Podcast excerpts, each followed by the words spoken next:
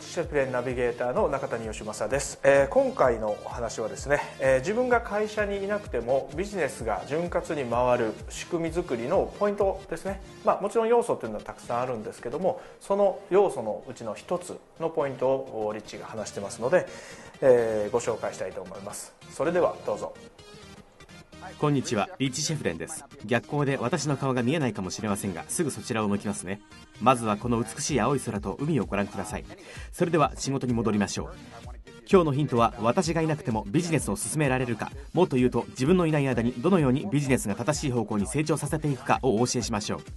基本的に私はビジネスの状態を鮮明に表す3つのレポートを毎月確認しています。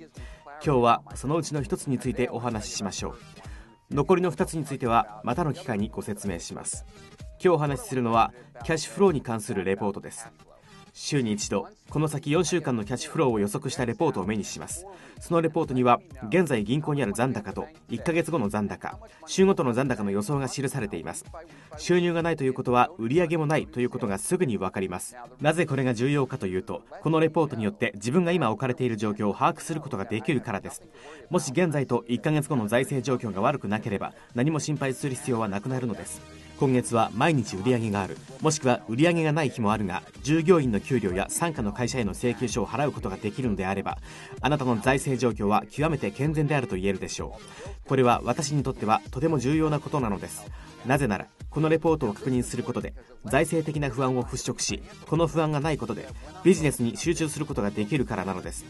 不安や問題を抱えているとそちらに気を取られてしまいますからね。あなたはどうでしょう？売り上げがこの先1ヶ月なかったら財政状況がどうなるか把握していますか？もしあなたのビジネスに1円も入ってこなかったとしたらあなたの財政状況はどうなりますか？問題ないと分かれば心配する必要はなくなりますよね。もしそういう確信がなければあなたは今この瞬間のビジネスの成長に重点的に取り組むことができないのです。これが今日のヒントです。それではまたお会いしましょう。次回もニカラグアからお送りします。もしあなたが自分のビジネスが今どの位置にあるか定期的にチェックしているものがあれば教えてください。リッチ・シェブレンでした。大きな利益とその向こう側へ。はい。えー、いかがでしたでしょうか、えー、キャッシュフローについてのお話ですね、えー、このキャッシュフローについては非常に、えー、重要なビジネスにとっては非常に重要な要素でありますね、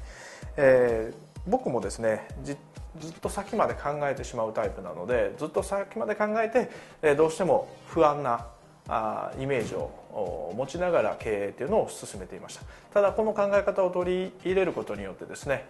ぱりその1ヶ月先が大丈夫であれば大丈夫なんだっていう心理的な不安っていうものを取り除くことができました。ただ、えー、僕の場合はまだその1ヶ月先のイメージではなくてやっぱ数ヶ月先までイメージできないと不安っていうのは払拭できないんですけども、えー、こういったリッチの考え方によってですねその先のイメージを短縮してですね想像する訓練をすることができたのですね。この実際の不安感とかですねえー、というのはあ本当に劇的に少なくなりました。えー、ですので、えー、実際に自分のキャッシュフローあんまり意識したことないよというビジネスマンの方がいらっしゃればですね今日からあぜひ、えー、経理とかですね税理士の方と話ししながら、えー、キャッシュフローを意識してみてはいかがでしょうかそれではまた。